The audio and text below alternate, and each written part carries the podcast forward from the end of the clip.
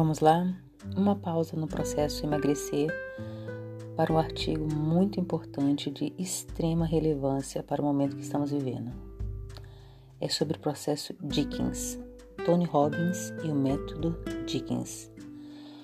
O presente é o resultado dos pensamentos do passado e o futuro será moldado pelos pensamentos no presente. Se pensarmos corretamente, falaremos e agiremos corretamente. A palavra e a ação apenas acompanham os pensamentos. Lidrindu Sawani Sivananda.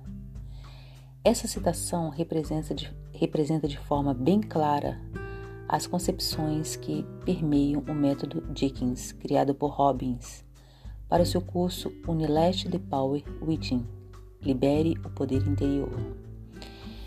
É você, só você, o único responsável pela mudança que quer, seja em sua família, em seu trabalho, seja com seus amigos, seja em si mesma. E essa mudança começa onde? Em sua mente e espírito. A mudança dos pensamentos, a transformação das crenças e a alteração da forma como interpreta cada informação que recebe do mundo são as forças motrizes que instigam os efeitos que deseja em tempos futuros. Por sua ideologia ser tão pautada nesse conceito, é bem fácil reconhecer o motivo de Robbins escolher essa célebre obra que aborda os três principais estados temporais e que busca representar a contínua interligação das ações passadas, atitudes presentes e resultados futuros. Aperfeiçoando esse conceito, o questionamento fica: e como seria se nos projetássemos ao futuro de forma escalar? E se fôssemos obrigados a escolher crenças limitantes e ativar uma profunda reflexão sobre elas? Ora, afinal, Scrooge é obrigado a isso, certo? Como Tony os aprecia chamar, os espíritos são três especialistas em condicionamento neuroassociativo Portanto, são esses especialistas que ativam o dever e obrigatoriedade imediata das transformações das crenças negativas de Scrooge para as crenças motivadoras e positivas. Na verdade, Scrooge, assim como Michael, são estimulados às novas interpretações de si mesmos para mudarem a forma como se tornam, como se portam no mundo, ou seja, criam alavancas. Scrooge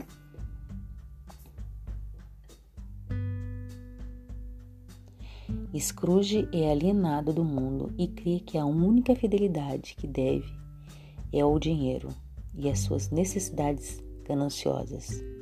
Michael acredita que atalhos dão menos trabalho para conseguir sucesso no próprio trabalho.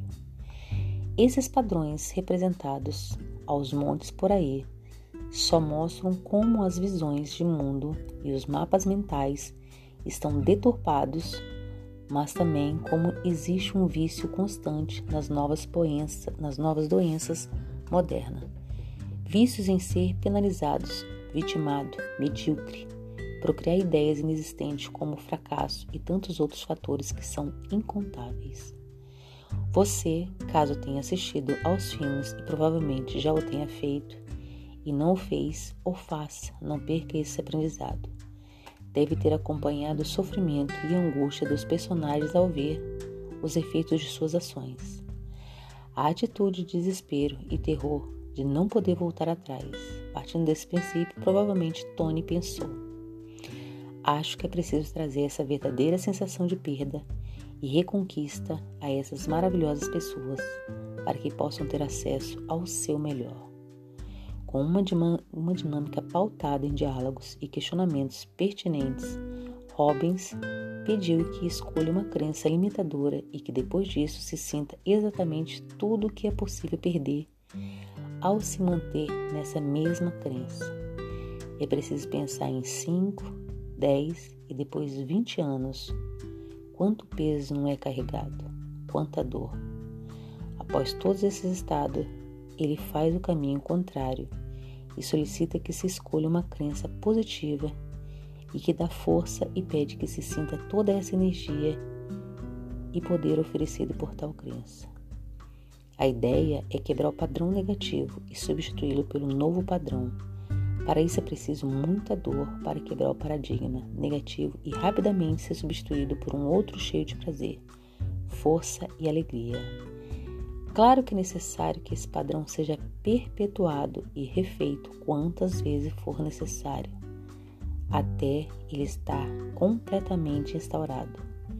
Tudo isso para que a mente esteja condicionada e opte por aquele que dá mais sensação de conforto e felicidade. Sim, realmente Tony Robbins procura desenvolver todas as potencialidades de seus ouvintes e elevá-los a um status que todos desejam plenitude em si mesmo. Escolhemos abordar o método Dickens pelo simples fato de ser um processo que exalta o alto desempenho pessoal e que pode ser alterado conforme a necessidade dos participantes da dinâmica e a profundidade do efeito que deseja. Além disso, é notório como o poder de nos transportar ao futuro é capaz de nos causar marcas profundas. Vejamos um grande exemplo, vejamos um, um grande exemplo como a empresa Renner, marca famosa que possui uma grande característica, sempre conseguiu crescer em meio às crises. O que é isso a não ser se projetar no futuro? Os seus gerentes e presidentes claramente compreendem as necessidades mutáveis da sociedade. Fizeram o quê? Se adequaram e criaram estratégia. Tal processo acontece quando vemos o futuro não como uma chance negra e assustadora, mas como um campo aberto a possibilidades. Atualmente, a Rene conta com a valorização de 30% anual de suas ações no mercado, mesmo em meio à crise. Em que possibilitou tal surpresa? Seu presidente, José Caló, que sempre buscou se preparar para situações imaginárias de risco e gerenciou suas habilidades profissionais para angariar recursos necessários e essas circunstâncias hipotéticas. Um outro exemplo é a genial apresentadora Oprah Winfrey, com uma história marcante, uma mulher negra em uma profissão notadamente e majoritariamente masculina se tornou, aos 19 anos, a, a primeira mulher negra a ser correspondente a uma TV norte-americana. E se ela tivesse ouvido todos os nãos, todos você não pode, você é mulher, nunca se ouviu falar em uma mulher negra nesse campo profissional. Ela fez um caminho, ele fez escolha, ela acreditou, ela criou seus passos fortes para um futuro forte. Ela viu oportunidades, se tornou crente em suas potencialidades e jamais queimou e pulou etapas. E hoje Oprah é considerada uma das pessoas mais influentes do mundo. De origem pobre, tornou-se um célebre apresentadora e milionária. O que podemos tirar desse grandioso ensinamento? Mudanças têm que ser constantes vivida cotidianamente, em todos os graus e aspectos de nossa vida.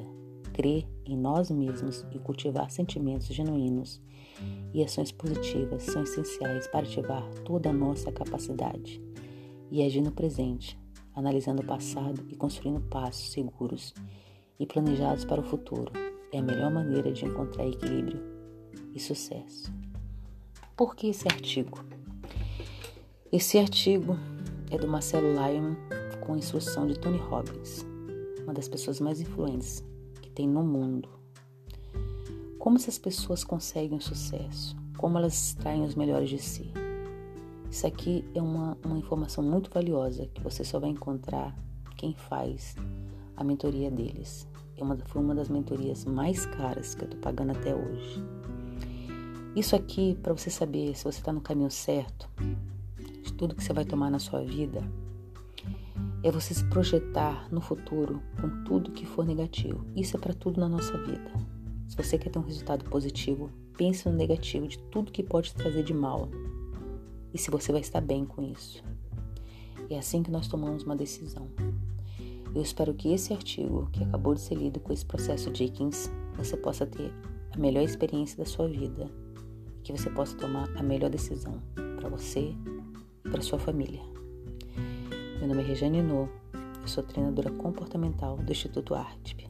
Obrigada.